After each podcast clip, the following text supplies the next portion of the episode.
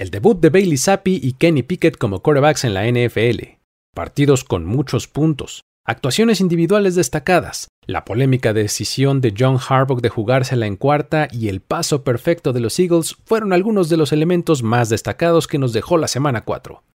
Esto es la NFL en 10, un espacio en el que resumimos lo mejor de la acción de domingo alrededor de la liga. Yo soy Luis Obregón, su anfitrión para este conteo. Comenzamos. Comienza la cuenta regresiva para el podcast que resume la acción de tu fin de semana NFL. La NFL en 10. La NFL en 10. Con Luis Obregón. Número 10. El resurgimiento de Austin Eckler. La producción del corredor de los Chargers estaba pasando por un ligero valle en las primeras semanas de la temporada ya que no había encontrado la zona de anotación y había acumulado únicamente 80 yardas por tierra y 139 por aire. Sin embargo, en su encuentro contra los Texans tuvo una muy buena tarde registrando 109 yardas totales y 3 anotaciones en un partido en el que su equipo se impuso con claridad como visitante. Los playmakers del equipo tuvieron un buen partido. Justin Herbert lanzó para 340 yardas y 2 touchdowns y Mike Evans fue el líder receptor con 120 yardas por esa vía. Khalil Mack y Sebastian Joseph Day se llevaron una captura cada uno y la defensiva registró un par de robos de balón.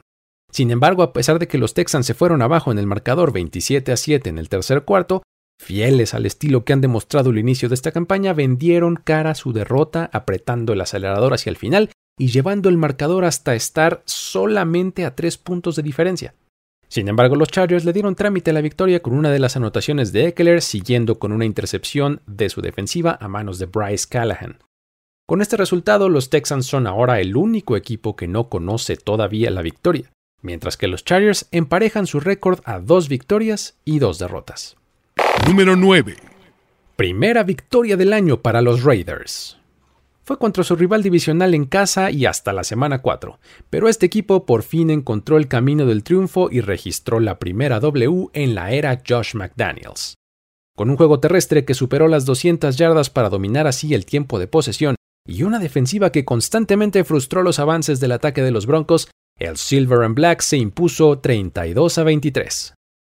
Josh Jacobs tuvo uno de esos partidos en los que se puede explicar el por qué fue una selección de primera ronda tuvo 28 acarreos, promedió 5.1 yardas por cada uno de ellos, sumó 144 yardas y anotó un par de touchdowns. Además, agregó 5 recepciones para otras 31 yardas. Su actuación fue definitiva para la victoria de su equipo. A pesar de que por momentos la labor de Patrick Surtain fue muy buena cubriendo a Davante Adams, el receptor terminó sumando más de 100 yardas. Por supuesto que la labor defensiva también fue importante en una tarde en la que Max Crosby registró dos sacks sobre Russell Wilson y limitaron las conversiones en tercer down a solo 3 de 11. Las preguntas en torno al ataque de los Broncos siguen subiendo de intensidad tras una actuación en la que no llegaron a las 300 yardas totales. Ninguno de sus corredores llegó a las 60 yardas y sus receptores se quedaron cortos de esa misma cantidad a nivel individual. Por si fuera poco, su corredor Javonte Williams, quien había mostrado muy buenas cosas en los primeros partidos de la temporada, sufrió una lesión de rodilla que, de acuerdo con los primeros reportes, se trata de algo serio. Con cuatro partidos de cada equipo, este resultado hace que la batalla por la AFC West se apriete y nos prepare para lo que anticipábamos que sería una dura pelea. Número 8. Tercer victoria al hilo para los Cowboys.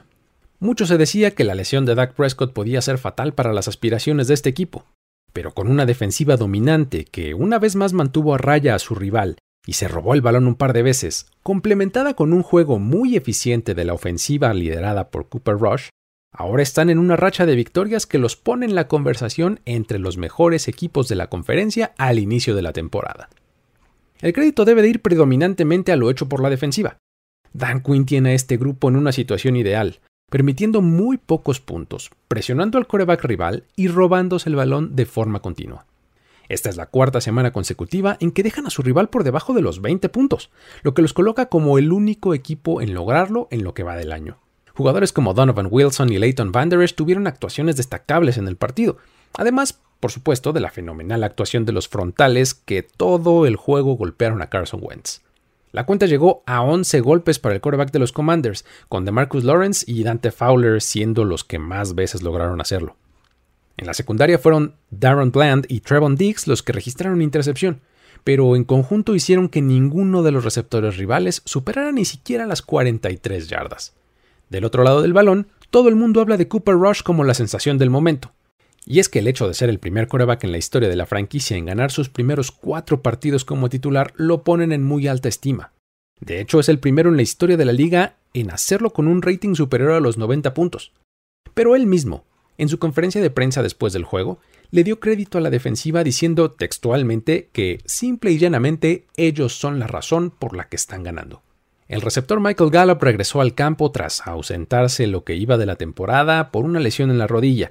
Hizo sentir su presencia de inmediato terminando el partido con una anotación, mientras que CeeDee Lamb tuvo un gran partido en el que registró 6 atrapadas para 96 yardas y un touchdown. Para ser un equipo que ha estado jugando sin su quarterback titular, el desempeño ha sido bastante satisfactorio. Vale la pena mencionar que hasta el momento Mike McCarthy ha estado al frente del equipo en 37 partidos, de los cuales no ha contado con Dak Prescott en 15 de ellos, es decir, casi el 41%. En esos 15 partidos, el récord del equipo es de 8 ganados y 7 perdidos. Podemos pensar lo que queramos de Mike McCarthy como head coach, pero a pesar de varios fiascos que son fácilmente señalables, ha sabido mantener al equipo a flote. Número 7. Victoria del otro lado del Atlántico. El primer partido de este domingo nos trajo una buena dosis de emociones al decidirse en la última jugada con un intento de gol de campo de Will Lutz que rebotó dos veces en los postes y terminó del lado equivocado para las aspiraciones de los Saints de enviar el juego a tiempo extra. Justin Jefferson y Dalvin Cook fueron las armas ofensivas definitivas para la victoria de los Vikings en el partido número 100 de la NFL en territorio internacional. Los Saints llegaron al partido sin tres de sus jugadores clave al ataque, el quarterback James Winston, el running back Calvin Kamara y el wide receiver Michael Thomas. Esto provocó que fueran Andy Dalton, Latavius Murray y Chris Olave los responsables de hacer que la ofensiva caminara. El resultado fue aceptable, pero pues se quedó bastante corto. Fue la defensiva la que por un buen rato los mantuvo en el partido limitando el daño de los Vikings, pero las últimas cuatro posesiones terminaron en puntos. Para Minnesota, las cosas marcharon bien al ataque, ya que a pesar de haber sido un día discreto en puntos en el marcador, fueron sus hombres de confianza los que tuvieron un mejor desempeño. Dalvin Cook corrió para 76 yardas, Adam Thielen registró otras 72 recibiendo y Justin Jefferson tuvo 142 yardas por aire, además de que corrió para un touchdown. Los Vikings ahora están en la cima de la división norte de la Nacional con 3-1, mientras que los Saints están al fondo del sur de la NFC con un ganado y tres perdidos. Número 6. El debut de Kenny Pickett en Pittsburgh. En el mismo estadio en el que jugó como local en la Universidad de Pitt y se convirtió en el héroe local, comenzó la era Kenny Pickett ahora como profesional. Fue al inicio del tercer cuarto cuando el coach Mike Tomlin decidió enviar a Mitch Trubisky a la banca en busca de una chispa para su ofensiva. En sus primeros dos cuartos de acción, el novato completó 10 de 13 pases para 120 yardas y corrió para dos touchdowns. Desafortunadamente para él, sus tres intercepciones y la derrota de su equipo nublaron su primera actuación. Sin embargo, su desempeño dirigiendo la ofensiva sugiere que no habrá vuelta atrás y los Steelers lo tendrán al frente hasta nuevo aviso. Con sus dos touchdowns por tierra, se convirtió en el primer coreback novato en registrar múltiples anotaciones por esa vía en el primer partido de su carrera. Su conexión con George Pickens fue muy buena y el receptor novato terminó con 102 yardas en 6 recepciones. Del otro lado estuvo un equipo de los Jets que se recuperó de un déficit de 10 puntos en el último cuarto y consiguió la victoria en el regreso de Zach Wilson tras haber estado ausente por lesión. Uno de los momentos llamativos en el partido vino cuando Wilson recibió un pase de touchdown, convirtiéndose así en el primer coreback de los Jets en lograr algo por el estilo. Esta es la segunda victoria como visitante consecutiva para los Jets, una racha que no conseguían desde la temporada 2015. Con esta victoria se mantienen en la pelea en su división, con todos los partidos contra sus rivales en el este de la Americana todavía por disputar. Mientras que Pittsburgh está al fondo de la AFC Norte, habiendo ganado solamente un partido en lo que va de la temporada. Número 5. Festival de puntos en Detroit. Lions y Seahawks se combinaron para 93 puntos en el marcador en un partido que terminó con la victoria para los de Seattle 48 a 45. Esta fue una tarde en la que las figuras ofensivas de ambos lados tuvieron actuaciones súper productivas y parecía que defender era opcional. Un partido más en el que los Lions pelean, entretienen y gustan, pero se quedan cortos para conseguir la victoria. Este marcador además es lo que se conoce como scorigami, es decir, una combinación que nunca antes se había presentado. El 48-45 es la combinación número 1075 en la historia de la liga. Esta fue apenas la segunda ocasión en la historia en la que dos equipos se combinaran para más de 90 puntos y al menos 1075 yardas totales. La única otra ocasión fue en 2007 cuando Cincinnati se enfrentó a Cleveland en la semana 2. Esta fue una fiesta en la que todos estuvieron invitados. Entre los dos equipos se registraron 1075 yardas de ofensiva total 11 touchdowns y solamente dos patadas de despeje a lo largo del partido. Rashad Penny corrió para 151 yardas y un par de anotaciones para los Seahawks, mientras que Jamal Williams tuvo 108 yardas para otros dos touchdowns en favor de los Lions. Esta fue la tercera ocasión en la temporada en la que Williams registró múltiples anotaciones, el mayor número de juegos con esas características para un corredor de los Lions desde que el legendario Barry Sanders lo consiguiera en 1997. Por aire, DK Metcalf tuvo 149 yardas y Tyler Lockett otras 91 en favor de Seattle. Mientras que TJ Hawkinson tuvo 179 yardas con dos anotaciones, más las 81 de Josh Reynolds con otro touchdown para Detroit. Los quarterbacks obviamente también tuvieron su festín. Jared Goff lanzó 378 yardas y 3 touchdowns, mientras que Gino Smith registró 320 yardas y 2 touchdowns. Lo más impresionante de lo hecho por Smith es que hasta el momento ha completado el 77.3% de sus pases en los cuatro juegos que llevamos de temporada, lo cual es el número más alto en la historia de la liga. Tal parece que un partido de los Lions es sinónimo de muchos puntos. Ellos promedian 35 anotados por juego y además permiten 35.3 hasta el momento. De hecho, los 281 puntos que han recibido y anotado de manera combinada son la mayor cantidad de cualquier equipo en la historia de la liga en las primeras cuatro semanas. El resultado nos deja con sabores que contrastan entre los dos equipos, ya que por un lado tenemos a unos Lions, de quienes esperábamos más, pero los resultados en victorias no han llegado todavía. Del otro lado están unos Seahawks que, pues en realidad no dábamos mucho por ellos, y están siendo sorprendentemente eficientes y ahora tienen un récord de 2-2. Número 4. 41 puntos de los Chiefs a Tampa Bay. El partido de domingo por la noche nos entregó un encuentro en el que Patrick Mahomes lideró la ofensiva de Kansas City a una victoria clara sobre los Bucks.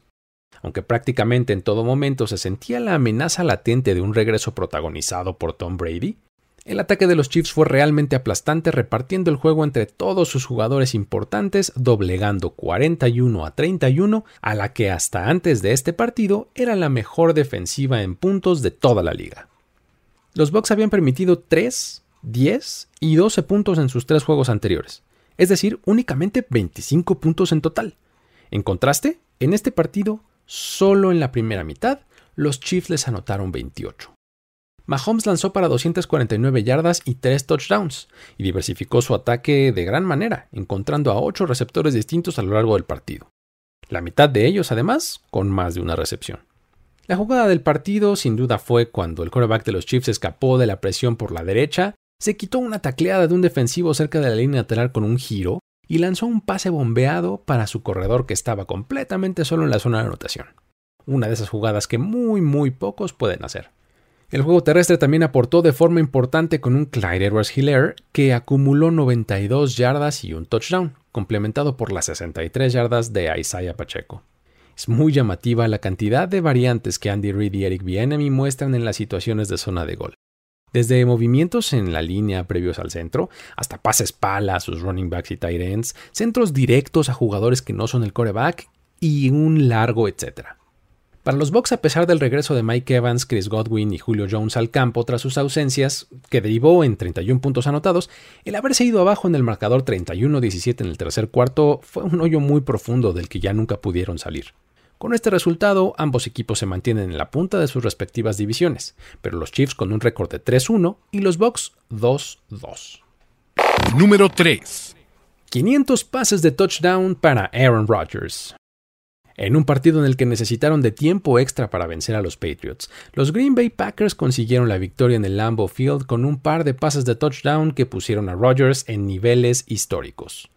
Con su segundo del juego llegó a 455 en temporada regular, que sumados a los 45 de playoffs dan un total de 500, con lo que se convirtió en el quinto jugador en la historia de la liga en llegar a dicha cantidad, uniéndose así al selecto club integrado por Tom Brady, Drew Brees, Peyton Manning y Brett Favre. Un logro más para la ilustre carrera de este extraordinario jugador. Sin embargo, Rodgers no fue el único coreback que llamó la atención en este partido ya que los Patriots tuvieron bajo el centro prácticamente todo el juego al novato Bailey Zappi, ya que Brian Hoyer, quien inició el partido como titular, salió lesionado. Zappi tuvo una actuación muy discreta y el ataque se recargó principalmente en el juego terrestre de New England que sumó 167 yardas. Pero lo que hizo fue lanzar el primer pase de anotación de la temporada de un quarterback novato. La semana 4 es lo más tarde que se ha presentado este hecho desde 2007, cuando Trent Edwards lo hizo para los Bills. Para los Packers, las mejores actuaciones vinieron por parte de Aaron Jones, su corredor, quien tuvo 110 yardas por tierra, y de Allen Lazard, quien sumó 116 por aire. Continuamente este equipo se complicó las cosas con errores propios que le daban vida a un muy limitado rival, incluyendo un pick six de Aaron Rodgers a manos de Jack Jones. Finalmente, en tiempo extra, después de una posesión infructífera de cada equipo, los Packers lograron armar un buen drive que terminó con el gol de campo del triunfo por cuenta de Mason Crosby. Con este resultado, los Packers han ganado ya 15 partidos consecutivos como local, una racha que comenzó en la semana 10 de la temporada 2020. La victoria los deja con récord de 3-1, medio juego por detrás de los Vikings, mientras que los Patriots están al fondo de su división con 1-3. Número 2. ¿Debió John Harbaugh tomar los puntos? Con un poco más de 4 minutos por jugar, el marcador empatado a 20 y el balón en la yarda 2 de los Bills, el coach de los Ravens optó por jugársela en cuarto down e intentar anotar un touchdown en vez de patear el gol de campo. Lamar Jackson lanzó un pase al fondo de la zona de anotación dirigido a Devin Duvernay, que terminó en las manos de Jordan Poyer para ser interceptado. 12 jugadas después, los Bills patearon el gol de campo de la victoria con ceros en el reloj de juego, levantando así las preguntas sobre si hubiera sido mejor ir por los tres puntos que tenían prácticamente asegurados en esa situación, y confiar después en su defensiva. La explicación de Harbaugh al final del partido fue bastante sólida y perfectamente fundamentada, lo que sugiere que tenía la situación muy estudiada desde antes y no fue algo que hubiera decidido al calor del momento. Well, I felt like it gave us the best chance to win the game. Because seven, the worst that happens is if they go down the field and score, and I think we'll get them stopped. But if they go down the field and score a touchdown, the worst thing that can happen is that you're in overtime. But you kick a field goal there, now it's not a three down game anymore, it's a four down game. You're, you're putting them out there, you're putting your defense at a disadvantage because they've got four downs to convert all the way down the field. And a chance to again score seven, and then you, you lose the game on a touchdown. So and then the worst thing, the other thing, you think you're going to get the ball at the two yard line. So I'm very confident in our defense. Defense's ability to stop them down there with the ball on the two yard line. So we got them backed up if we don't get it. Didn't turn out that way, unfortunately, and we lost the game. So hindsight, you could take the points. But if you look at it analytically, I understand why we did it. Si tan solo la ejecución lo hubiera respaldado, otra sería la historia. Es que hay que recordar que la temporada pasada hubieron por lo menos dos instancias en las que tomó decisiones similares y las dos tuvieron resultados iguales dejando a su equipo en la lona y con nada más que una derrota a cuestas. En una liga en la que lo más importante son los resultados de victorias y derrotas, tendemos a juzgarlo todo únicamente por eso, dejando de lado los procesos de pensamiento y las decisiones de fondo. Claro que ese momento fue importante para el resultado, pero también hay que mencionar que los Ravens estuvieron arriba en el marcador por 17 puntos y dejaron ir esa ventaja. Esta es la segunda vez que les pasa algo similar en esta temporada después de que en la semana 2 estuvieran arriba por 21 contra los Dolphins. Ambos partidos los perdieron. Ahora estos Ravens se unen a los Vikings de 2011 como los únicos equipos en perder múltiples partidos en los que van ganando por 17 o más puntos en las primeras cuatro semanas de una temporada. El mérito también es para unos Bills que pudieron sobreponerse a este déficit después de una racha de 39 derrotas consecutivas en partidos en los que perdían por este margen en algún momento del encuentro. Esta victoria marca el mayor regreso en la carrera de Josh Allen y el reencuentro de los Bills con la victoria después de la dura derrota de la semana pasada para ponerse con récord de 3-1. Los Ravens, por su parte, tienen 2 y 2 y están en tercer lugar del norte de la americana. Número 1 continúa la racha perfecta de los Philadelphia Eagles. El legendario coach Bill Parcells alguna vez dijo que un equipo es lo que su récord indica. Y si nos guiamos solamente por eso, entonces este equipo es perfecto. En un partido bajo la lluvia lograron sobreponerse a un inicio en el que se fueron abajo 14-0 en el marcador, y de la mano de un dominante juego terrestre le dieron la voltereta a unos Jaguars que lucharon en todo momento, pero fueron derrotados 29 21 por un equipo que de momento luce imparable. La sincronía con la que ejecutan es envidiable, ya que tanto a la ofensiva como a la defensiva hacen clic para dejar atrás a sus rivales. Un temprano error de Jalen Hurts en la primera serie ofensiva del equipo implicó 6 puntos para los Jaguars gracias a una intercepción regresada hasta la zona de anotación por cuenta de Andre Cisco. Y en la siguiente posesión ofensiva de los Jaguars movieron el balón a placer para terminar anotando un touchdown después de recorrer 80 yardas en 8 jugadas. A partir de ese momento, la defensiva de Filadelfia comenzó a provocar los errores en el rival, y comenzó una serie de entregas de balón por parte de los Jaguars que les costaron muy, muy caras. Al final fueron cuatro fumbles y una intercepción de Trevor Lawrence, de las cuales derivaron 24 puntos en favor de los Eagles. Así es. 24 de los 29 puntos totales de Filadelfia vinieron después de una entrega de balón del rival. Si eso no es fútbol complementario, yo ya no sé nada. El juego terrestre funcionó de maravilla, superando las 200 yardas y los cuatro touchdowns del equipo fueron por esa vía. Pero eso no significa que los receptores no hayan hecho lo suyo. AJ Brown tuvo 95 yardas en el encuentro y Dallas Gethert otras 72. Ofensivamente el equipo superó nuevamente las 400 yardas totales, con lo que se convierten en el séptimo equipo desde 1970 en comenzar una temporada 4-0 con al menos tal cantidad de yardas por partido. A pesar de todo, parece que estos Jaguars están en el camino correcto para ser un contendiente en el futuro cercano gracias a que el coach Doug Peterson está poniendo a sus jugadores en las mejores posiciones para ser exitosos. De momento siguen al frente del AFC South con un récord de 2-2. Con esta victoria para los Eagles y los triunfos de Cowboys y Giants, en la NFC East, al momento, hay tres equipos con récord ganador, algo que ninguna otra división tiene. La NFL en 10. Así llegamos al fin de este conteo. Para más información y análisis del resto de los partidos de la semana, no dejes de visitar nfl.com diagonal mundo, donde encontrarás piezas escritas originales y en español. Suscríbete a Mundo NFL en YouTube y por supuesto al feed de este podcast en la plataforma de tu preferencia. Yo soy Luis Obregón y a título personal me puedes encontrar en arroba el buen Luigi en Twitter para que ahí sigamos la conversación sobre estos y cualquier otro tema. Esto fue la NFL en 10. Hasta la próxima.